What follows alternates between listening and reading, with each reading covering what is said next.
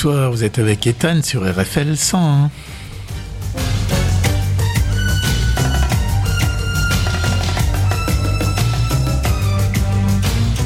Ce soir encore, l'émission euh, Méli-Mélo euh, fera un mélange de littérature, de musique, d'actualité, euh, de mouvement d'humeur et un peu de philosophie autour de la perte.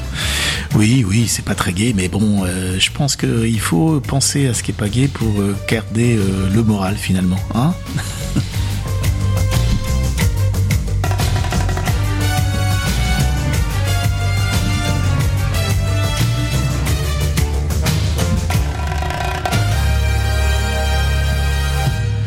Et oui, on va commencer l'émission par euh, un petit coup de gueule parce que ça commence à bien faire. C'est la sixième attaque qui a été euh, perpétrée euh, hier au centre LGBTI de Touraine en deux mois et cette attaque a été particulièrement étonnante puisqu'il s'agissait d'une bombe artisanale. Aucun blessé heureusement n'est à déplorer, mais s'attaquer six fois parce qu'il y a des personnes qui euh, ont euh, d'autres euh, orientations pour leur vie sexuelle et privée. Franchement, on est au 21e siècle, c'est inadmissible.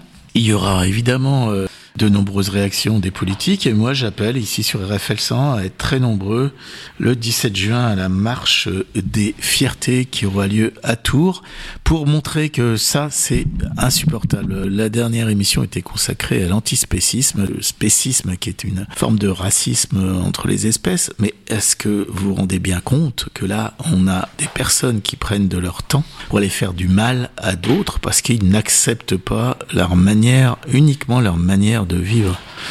Parce qu'ils sont comme ça. Et ça, c'est quand même dingue, quoi. Hein. Vous trouvez pas que c'est dingue, là? Qu'est-ce que t'en penses, toi, Sophie? Tu vas nous dire un petit mot, toi, qui es toute jeune. Vas-y, dis-moi. Je crois que tu es passée euh, au centre LGBTI, non? Oui, effectivement. Euh, jeudi dernier, je suis passée au centre euh, LGBTI de Tours. J'ai été choquée euh, de savoir que donc le centre a été attaqué plusieurs fois. Parce que moi j'étais pas à Tours et je six fois. Six fois ouais. Dans les deux derniers mois. Dans les deux dans les derniers mois ouais. Deux derniers mois. Donc euh, moi je propose quand même qu'on mette une petite caméra parce que ça, ça, suffit là. Je crois qu'il faut que ça s'arrête. Les, les, gens ils ont oublié de, que l'homophobie c'est pas une opinion en fait. C'est un délit. Euh, c'est comme le racisme. Comme le racisme. C'est un délit effectivement. Et ici à RSF fait le sang alors que nous on est la radio de, du vivre ensemble, plus que ça même. On va oser le mot parce que Abdel il m'a dit bah c'est pas possible Ethan, t'as mis des chansons d'amour dans ton dans ton dans ta playlist. Oui, aujourd'hui ça sera des chansons d'amour et on commence par une chanson des Beatles euh, et qui euh, est And I Love Her.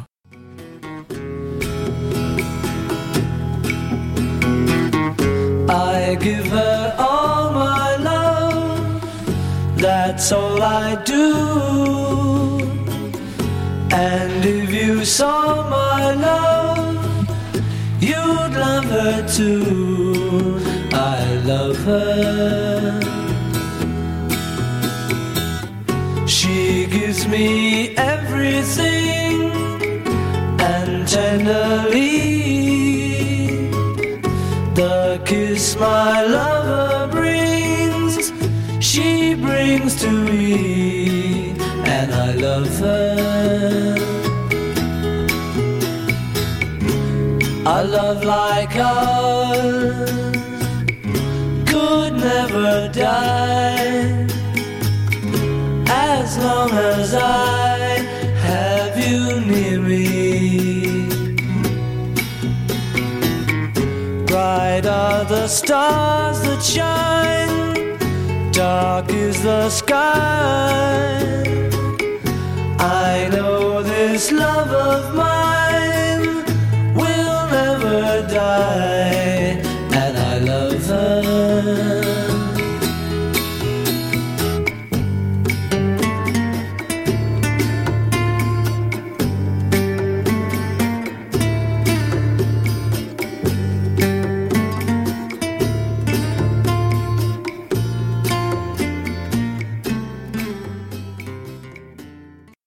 chanson, donc, elle, s'adresse à une femme qui s'appelle Jane Asher, qui était euh, la fiancée euh, de Paul McCartney dans les années entre 63 et 68.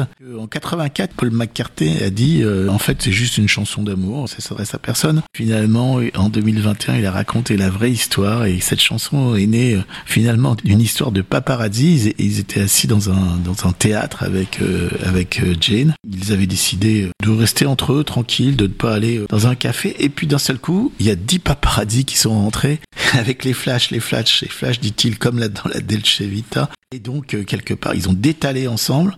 Choqué, bon, le théâtre avait euh, sûrement euh, s'était fait payer pour donner l'information et puis en même temps se faire un peu de publicité. Et ça lui a donné l'idée de dire à ce moment-là à Jane and I love her. Et le and I love her, le and a beaucoup d'importance parce que et je t'aime.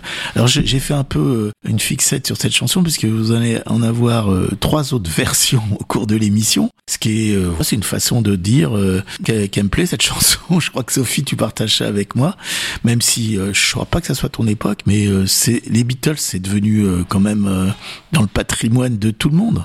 Oui, moi je me souviens euh, au collège déjà, on étudiait les Beatles euh, en, cours d'anglais parce que les, chansons, elles sont très belles et elles utilisent de, des mots de vocabulaire en anglais qu'on voit pas forcément en cours. Puis euh, c'est les Beatles, quoi. C'est une culture, c'est une époque, c'est. Je te propose que la prochaine version, bah, on traduise les paroles. On va en parler ensemble. J'ai envie de vous parler de La condition humaine, qui est un roman de André Malraux, Malraux, c'est euh, un grand monsieur qui a été euh, ministre de la Culture du général de Gaulle.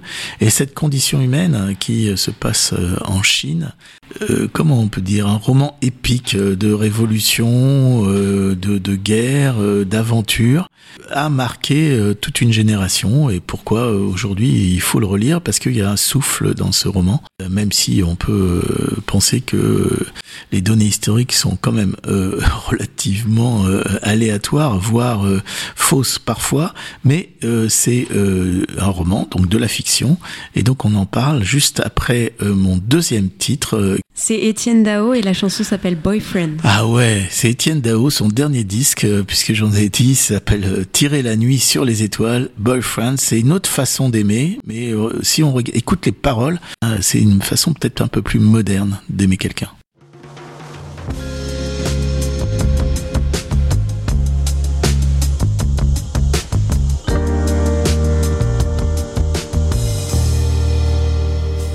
Je serai ton ami et ton boyfriend aussi.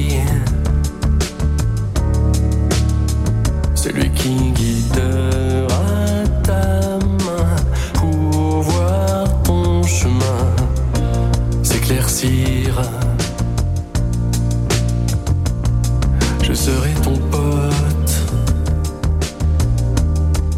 ta dope pharmacopée. Je serai le cachet qui fond sous la langue pour t'apaiser.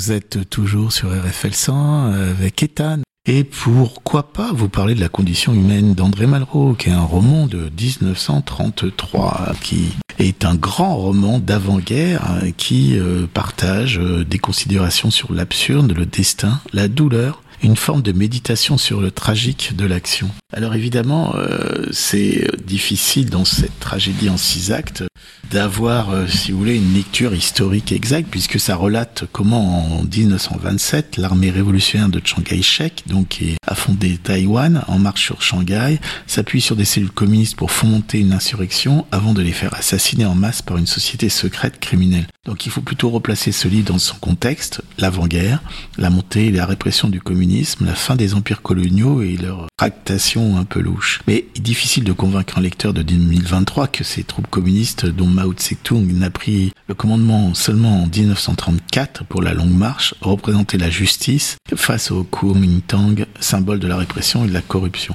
Il en reste pas moins que cette histoire, qui est écrite donc avant-guerre, est clairement un vrai roman épique d'aventure. Alors Malraux, euh, lui, euh, relatera dans ses mémoires qu'il a rencontré Mao Tse-tung en 67, mais a priori, d'après des témoins, euh, Mao Tse-tung a échangé que des banalités. Lui, il en a fait quelque chose d'un peu plus, voire beaucoup plus, mais c'est ça le talent d'un romancier. Dans ce roman, il y a beaucoup de violence, mais ça n'intéresse Malraux que s'il peut en tirer des considérations générales sur ce qu'il y a d'absurde justement dans cette violence. Alors ce roman est devenu un, objet littéraire intrigant avec le temps.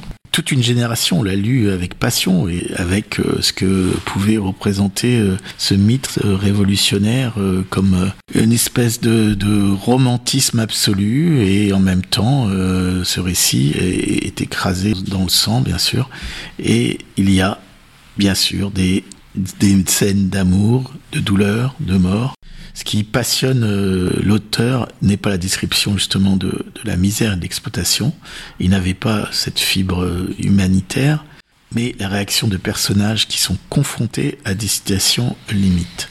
Voilà ce que je pouvais dire sur ce, sur ce roman. Je pourrais euh, en dire un peu plus, puisqu'il y a des personnages comme euh, le professeur Gisors, qui est un opiumane communiste, son fils qui euh, dédiera toute sa vie à son idéal, Chen, qui est un terroriste, qui finit déchiqueté par la bombe qu'il voulait lancer sur une voiture, la voiture de Chiang Kai-shek, le russe Katov, passé des bolcheviks au blanc, enfin, une série de personnages traverse cette époque, donc, et en même temps, évidemment sur des sentiments euh, qui restent universels. On, va euh, peut-être euh, finir sur la condition humaine en vous parlant un peu de Malraux lui-même. Avant de vous parler de Malraux, je me rappelle du troisième titre, c'est une, version vraiment incroyable d'Iggy Pop et de Iowa avec lui, avec lui de Ne me quitte pas. C'est une super belle version. Ne me quitte pas faut oublier tout pour s'oublier qui s'enfuit déjà. Oublier le temps des malentendus et le temps perdu à concevoir comment. Oublier ces heures qui tuaient parfois à coup de pourquoi. Le coup de bonheur ne me quitte pas me quitte pas, ne me quitte pas, ne me quitte pas. Moi je t'offrirai des paires de pluie venues de paix où il ne pleut pas. Je cruiserai la terre jusqu'après ma mort pour couvrir ton corps d'or et de lumière. Je ferai un domaine où l'amour sera roi, où l'amour sera loi, où tu seras reine. Ne me quitte pas, ne me quitte pas, ne me quitte pas.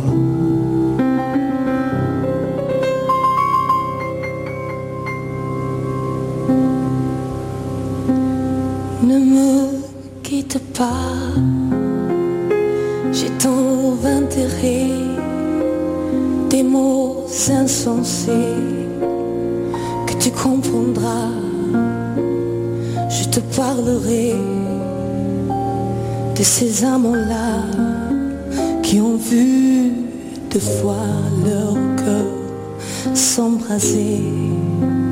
Je te rencontrerai l'histoire de ce roi mort de n'avoir pas pu te rencontrer. Ne me quitte pas, ne me quitte pas, ne me quitte pas, ne me quitte pas. On a vu souvent réjaillir le feu de l'ancien volcan qu'on croyait trop vieux.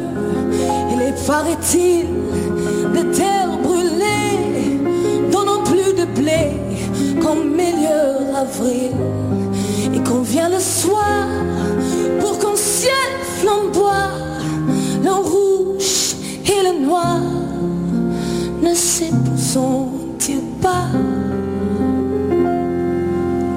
quitte pas, ne me quitte pas, ne me quitte pas, ne me, ne me quitte, ne me quitte pas.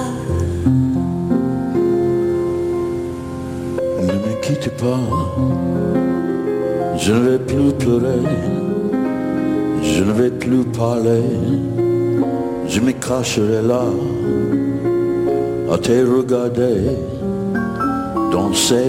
et sourire, à t'écouter, chanter et puis rire.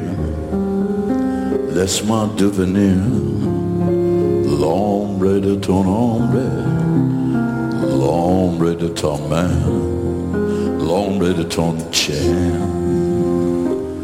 Mais ne me quitte pas, ne me quitte pas,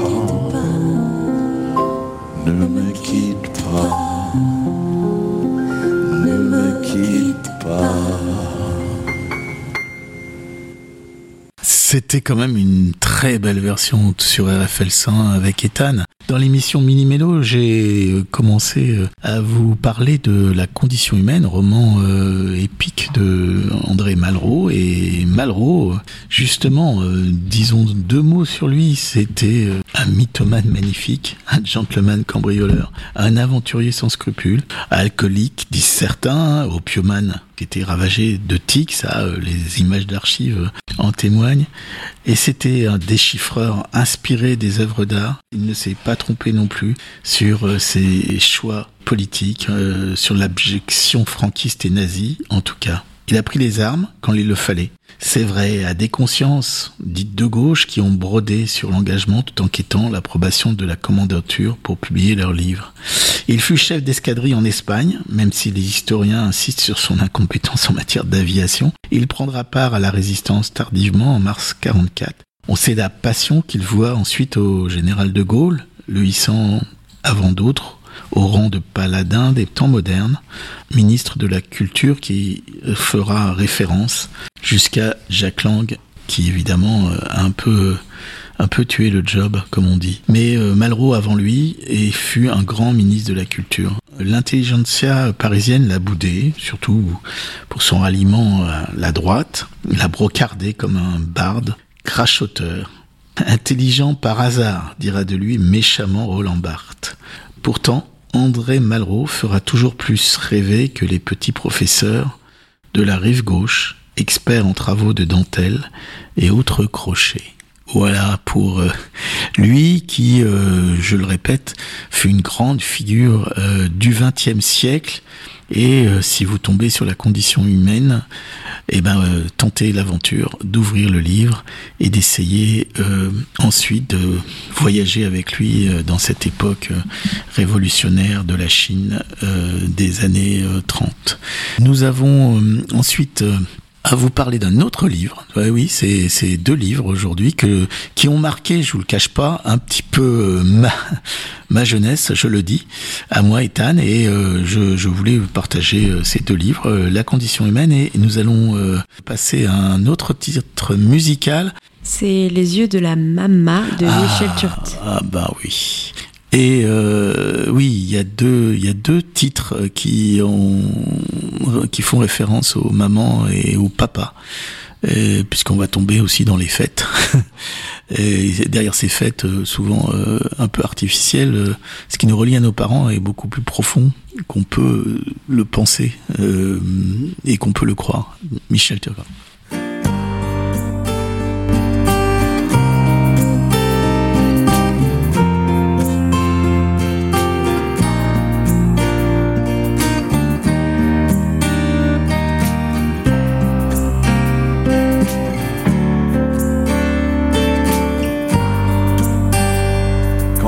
Il se fait lumière, comme un soleil dans l'existence.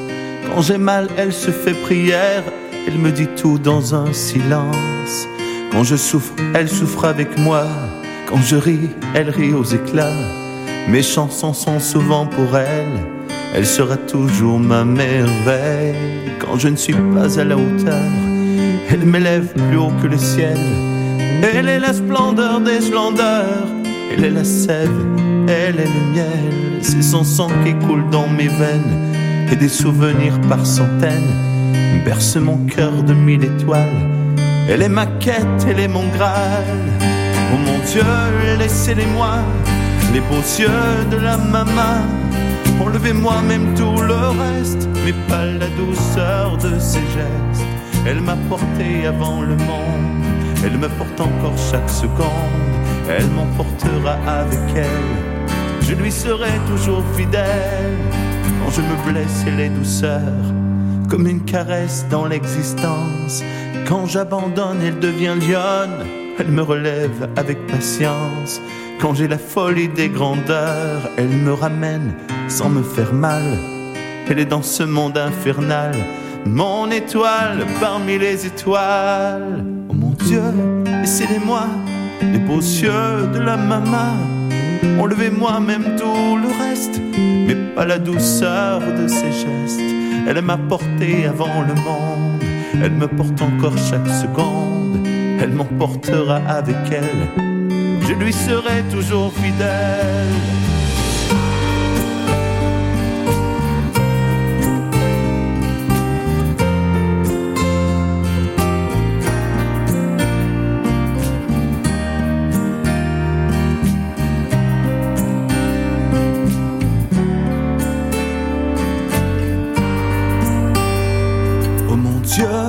Laissez-les-moi, les beaux yeux de la maman. Enlevez-moi même tout le reste, mais pas la douceur de ses gestes. Elle m'a porté avant le monde, elle me porte encore chaque seconde. Elle m'emportera avec elle, je lui serai toujours fidèle. Oh mon Dieu, laissez-les-moi, les beaux yeux de la maman. Enlevez-moi même tout le reste, mais pas la douceur de ses gestes. Elle m'a porté avant le monde, elle me porte encore chaque seconde. Elle m'emportera avec elle, je lui serai toujours fidèle. Les yeux de la maman sur RFL 100. Maintenant, je vais vous parler donc d'un roman qui s'appelle La nausée de Sartre et qui m'avait profondément, je dirais pas choqué, mais marqué. En fait, c'est un roman euh, philosophique qui a été euh, publié en 1938, une auto-fiction de Jean-Paul Sartre.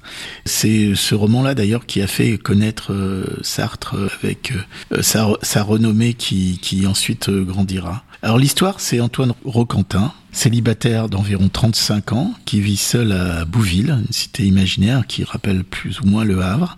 Il travaille à un ouvrage sur la vie du marquis de Rollebon, un aristocrate de la fin du XVIIIe siècle et lui de ses rentes, après avoir abandonné un emploi en Indochine par lassitude de ses voyages et de ce qu'il avait cru être de l'aventure. Cette prise de conscience marque l'une des premières réflexions importantes du narrateur dans le livre. Roquentin tient son journal et c'est le texte de celui-ci qui constitue le roman, qui est écrit à la première personne. Petit à petit, il constate que son rapport aux objets ordinaires a changé et se demande en quoi. Tout lui semble désagréable et une nausée le prend à plusieurs reprises, durant laquelle il ne peut plus se voir ni se sentir sans éprouver un profond dégoût. Il n'a plus d'affection pour personne malgré la rencontre de l'autodidacte à la bibliothèque, ce type sans importance sociale, dit-il, avec qui il entamera un dialogue, opposant l'humanisme à son individualisme désengagé. Roquentin sent un profond éloignement avec tout ce qui l'entoure. Roquentin ne supporte plus la bourgeoisie de Bouville, ni de Monsieur de Rolbon, son, son personnage, qui lui semble vite bien terne et sans intérêt. Car l'histoire parle de ce qui a existé. Jamais un existant ne peut justifier l'existence d'un autre existant. Aussi arrête-t-il son livre. C'est alors que dans l'un des passages les plus philosophiques du livre, il raconte vertigineusement comment il se rend compte de l'existence, qu'il existe. Comme tout ce qui l'entoure, ses nouvelles visions changent tout son être. Après avoir revu son ex-compagne Annie partager ses impressions et apprenant qu'elle partirait pour Londres, il se retrouve véritablement seul et n'existe plus pour rien ni personne. Seul l'imaginaire parviendra peut-être à l'arracher à la nausée et l'écriture d'un roman à accepter l'existence. C'est bien le roman philosophique de l'existentialisme qui consacra euh, l'œuvre de Jean-Paul Sartre qui euh, est euh, le fondement de ce roman. Un roman profond je me suis souvenu des impressions que j'avais à la lecture de, de, ces mots. Et cette nausée dont on parle, et cette sensation d'exister d'habiter l'espace à ce moment-là avec peu de sens finalement, ce qui crée cette nausée, vous le ressentez. Et quand vous fermez le livre, vous avez envie juste d'aller marcher en forêt, d'aller voir un coucher de soleil, en tout cas de trouver les belles choses de la vie qui font que l'existence mérite d'être vécue. Mais en même temps, ce passage par ce roman, bah, ça vous donne aussi quelques armes pour la suite. Donc je ne fais que vous le conseiller sur RFL 101 et de vous le procurer parce que c'est évidemment euh, des grands, grands classiques. La nausée ayant été euh, même promu comme un, des livres du siècle, les plus importants du siècle. Après les classements, c'est toujours compliqué, mais en tout cas faisant partie des livres important du siècle. Il y a plein, plein de choses à vous dire encore sur la nausée, mais on, on va pas vous faire un, cours euh, philosophique. Juste euh, vous mettre un petit coup d'éclairage et espérer que vous continuerez vous-même le, chemin de, la réflexion autour de cette œuvre.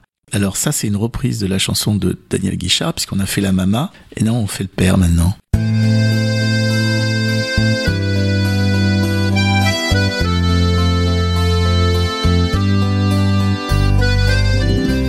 son vieux par-dessus râpé, il s'en allait l'hiver, l'été, dans le petit matin frileux. Mon vieux, il y avait qu'un dimanche par semaine, les autres jours c'était la graine qu'il allait gagner comme on peut. Mon vieux, l'été, on allait voir la mer.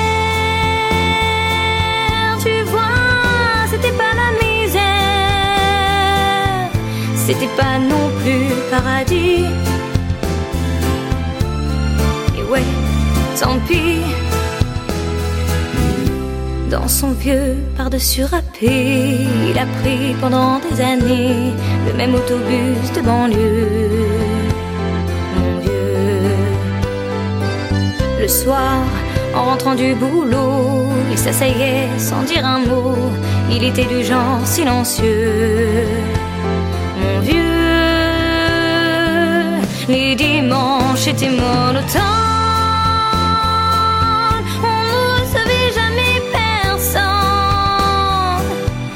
Ça ne le rendait pas malheureux.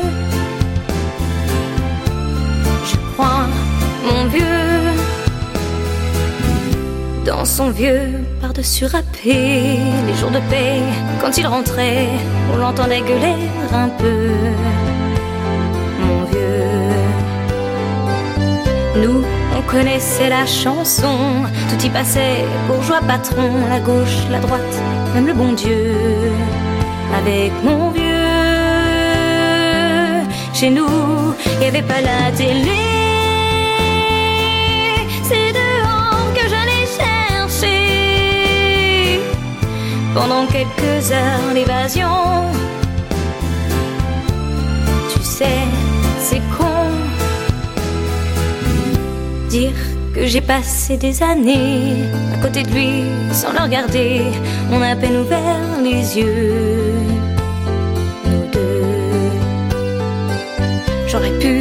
c'était pas malin, faire avec lui un bout de chemin, ça l'aurait peut-être rendu heureux.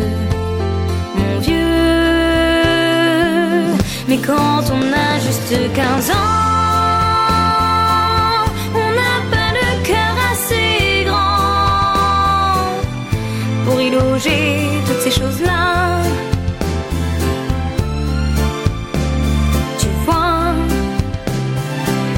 maintenant qu'il est loin d'ici, en pensant à tout ça, je me dis, j'aimerais bien qu'il soit près de moi. Papa.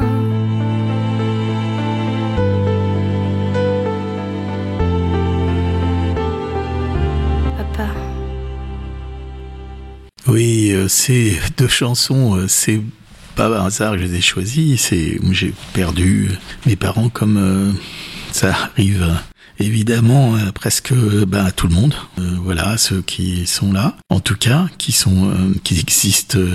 À vrai dire, euh, il se passe un phénomène un peu particulier, c'est que je les ai perdus il y a deux ans et plus le temps passe et plus ils sont présents. Euh, C'est important aussi de faire passer euh, ce qu'on ressent, nos émotions, de, de parler des parents. euh, et voilà, ces deux chansons ouais, que, que je trouve euh, assez belles pour, euh, pour essayer de, de faire euh, revivre leurs souvenirs. J'avais envie de vous faire un petit texte, mais qui est très rapide, hein, sur euh, évidemment euh, sur le deuil en fait. Euh, ça vient de, de- du latin deuil, c'est euh, dolere, souffrir.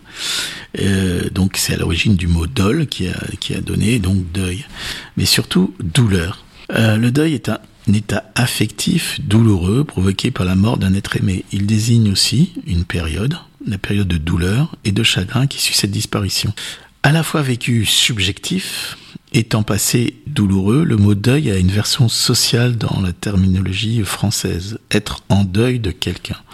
Ça signifie l'avoir perdu et lui devoir un certain nombre d'actions. Lorsqu'un peuple est en deuil de son monarque ou de son président, il marque cette période par une idéalisation et une abstention de critiques qui favoriseront un temps son suppléant. On parle parfois d'état de grâce pour le remplaçant. Chaque citoyen ne sera pas pour autant éploré ou même triste. Donc, le triple sens donné par la langue anglo-saxonne est plus complet. Au mot unique deuil correspondent différents substantifs anglais. Bereavement, c'est la situation objective du deuil. Elle traduit la perte en tant que telle, sans faire part pour autant de la douleur affective. Grief, ce terme est sans doute beaucoup plus fort en anglais que notre traduction de chagrin, plutôt employé pour les enfants dans sa signification d'état de tristesse non contrôlée et non expliquée, submergeant celui qui l'exprime. Grief décrit une tristesse éprouvante, douloureuse, que rien ne peut consoler. Seul le temps permet son amenuisement. Cependant, le constat de la disparition s'exprimera toujours sous forme de regret, même minime, for- formalisé par l'emploi d'un conditionnel, s'il était là pour voir cela, s'il avait connu cette époque, s'il était là dans ses studios. Et en même temps, euh, les deuils ne doivent pas euh, continuer de manière euh, trop importante. Pourquoi? Parce que euh, aujourd'hui, dans notre, parce que ça peut devenir pathologique. Voilà, c'est ça. Un deuil, il faut surtout pas faire semblant qu'il n'existe pas. Il faut bien l'identifier et ne pas euh, et l'enfuir les sentiments qu'on peut avoir. C'est ce que je me suis dit d'ailleurs en, ayant vous, vous parlé de ça. Parce qu'aujourd'hui, dans notre société occidentale, la confrontation directe à la mort se fait de plus en plus rare. On meurt quasi secrètement dans des hôpitaux devenus lieux d'expertise du mourir. C'est assez rare de voir finalement ses proches mourir puisqu'ils sont dans un endroit euh, qui est autre, euh, entre guillemets, à l'abri des regards. Ainsi, l'illusion de la mort comme entité lointaine et étrangère à nous est entretenue. D'ailleurs, étant donné le- les progrès de la médecine, dont nous sommes les principaux bénéficiaires, son universalité, nous, société occidentale, en est presque remise en cause. De plus, notre emploi du temps, qui est surbooké, dont le principal objectif est souvent la rentabilité, consent à mettre à l'écart ce qui relève de ce contexte de la futilité et de l'encombrement, à savoir la douleur du deuil. Mais la réalité déstabilisatrice de la perte d'un être qui nous est cher dicte les règles et nous soumet, qu'on le veuille ou non, à entreprendre un réel travail psychique d'élaboration très coûteux en énergie, dont la durée est indéterminée et surtout incompressible. Le deuil, comme la mort, est un processus universel. Par, conséquent, nul n'échappera au vécu de cette expérience intime et douloureuse, source de bouleversement au sein de notre personnalité, potentiellement générateur de complications. Il en résulte la nécessité d'effectuer un travail important pour savoir comment vivre et comprendre ces deuils. Il y a des personnes qui sont plus à risque et évidemment, euh, ce sont des personnes qui euh, nécessitent d'être accompagnées dans traverser de ces épreuves. Pourquoi vous parlez de deuil? Parce que en plus cette semaine, j'ai assisté à l'enterrement d'un personnage euh, important Touraine et je vais en dire un mot à ce micro. Il s'appelle, il s'appelait euh, Jackie Blot. C'est un grand viticulteur euh, de Montlouis et il a fait une cérémonie au milieu de ses vignes euh, du clos de Moni à Saint-Martin-le-Beau. Une très très belle cérémonie. Et bien dans cette cérémonie, il y avait une chanson puisque c'était un homme qui faisait du parachutisme, euh, un grand champion de parachutisme à plusieurs. Et cette chanson, euh, je trouvais qu'elle était parfaitement adaptée. C'était une façon de lui dire euh, au revoir très belle. Donc on va l'écouter ensemble, Tomber du ciel de Jacques Higelin.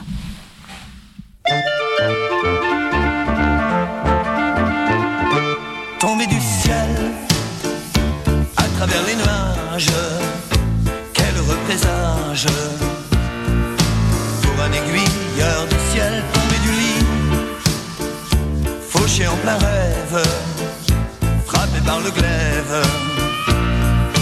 De la sonnerie du réveil tombé dans l'oreille d'un sourd qui venait de tomber en amour la veille d'une hôtesse de l'air fidèle tombée du haut de la passerelle dans les bras d'un bagagiste un peu volage, ancien tueur à gage, comment peut-on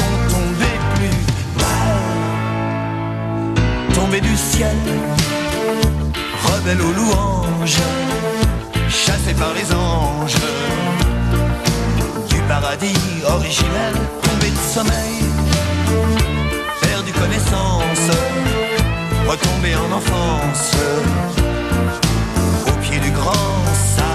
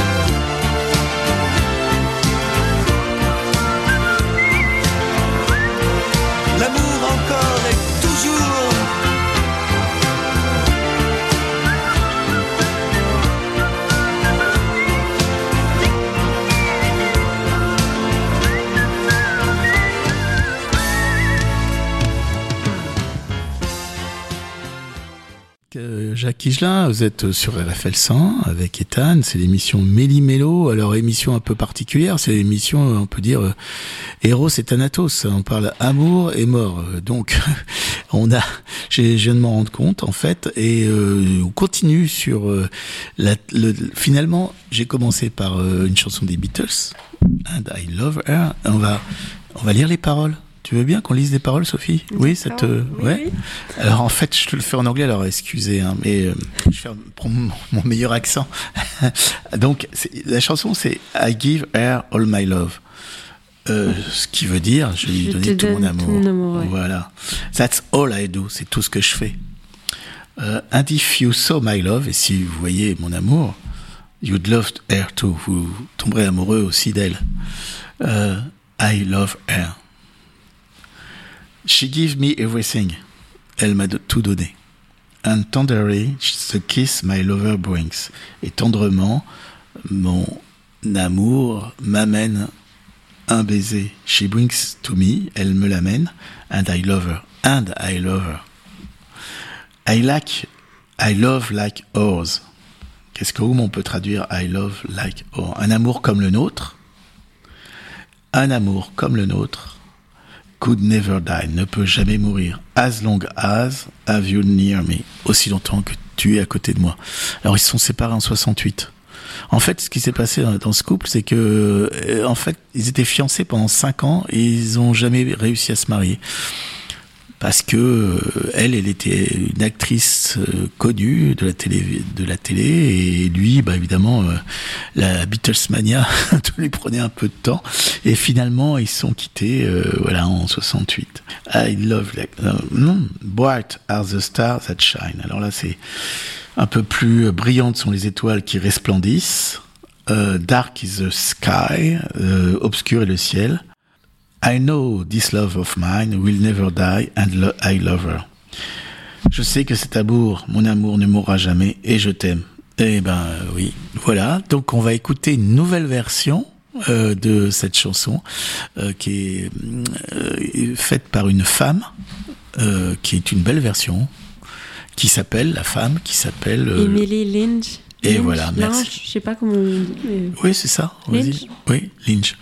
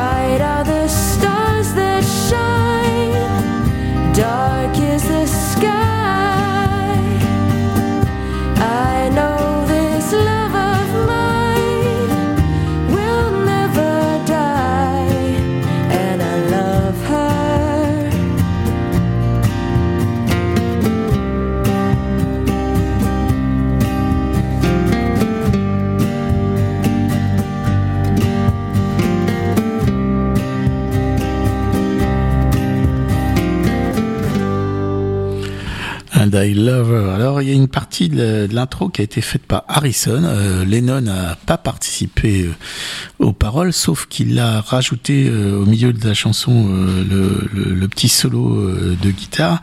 Et cette chanson-là, elle a été enregistrée donc en une seule prise. Non, non, non, non, je dis une bêtise.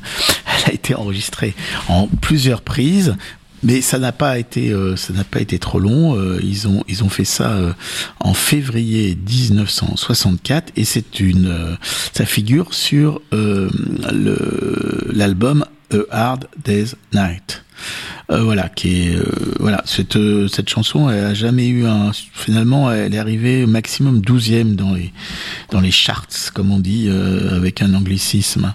Il y a deux reprises hein, qui sont super intéressantes. La première, c'est celle de Bobby Womack, qui est euh, efficace, une guitare chaleureuse, un magnifique horde et une voix de velours. Donc c'est une des meilleures reprises de Bobby Womack. Et puis euh, ce qu'on va écouter maintenant, j'avais envie parce que c'est aussi quelqu'un que je suis depuis longtemps, c'est Brad Meldo. And I Love Her. Il n'y a pas de chanson, c'est du jazz et euh, c'est super intéressant. Vous laissez rêver, mettez-vous en pilote automatique, regardez, il y a un petit rayon de soleil euh, encore euh, qui est là, les derniers rayons de soleil de la journée. et on va euh, rêvasser sur ce titre que Sophie va nous envoyer tout de suite. Merci.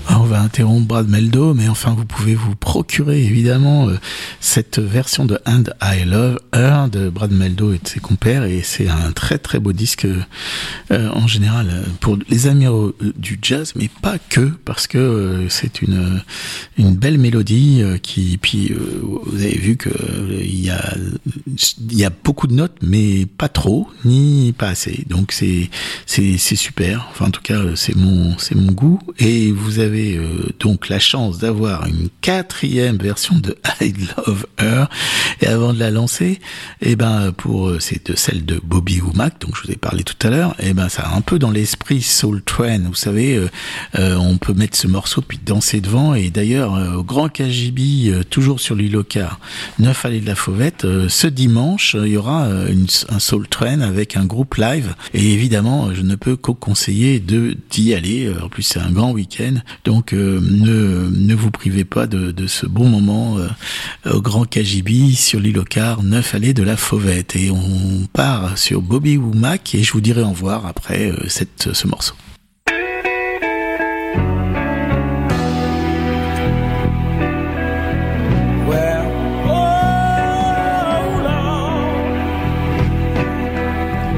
I've always believed you to get know. Oh yeah, oh.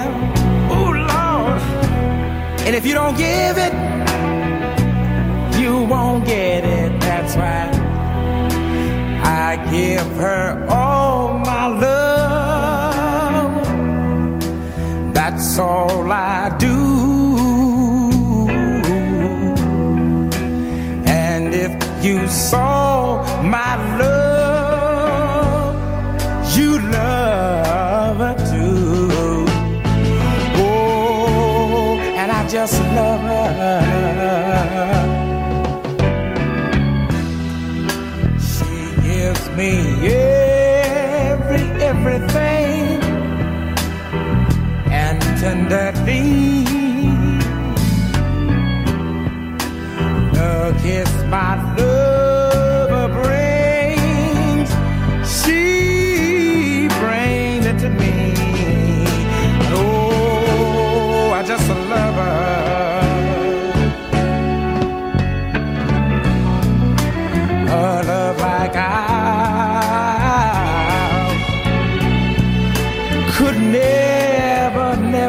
never,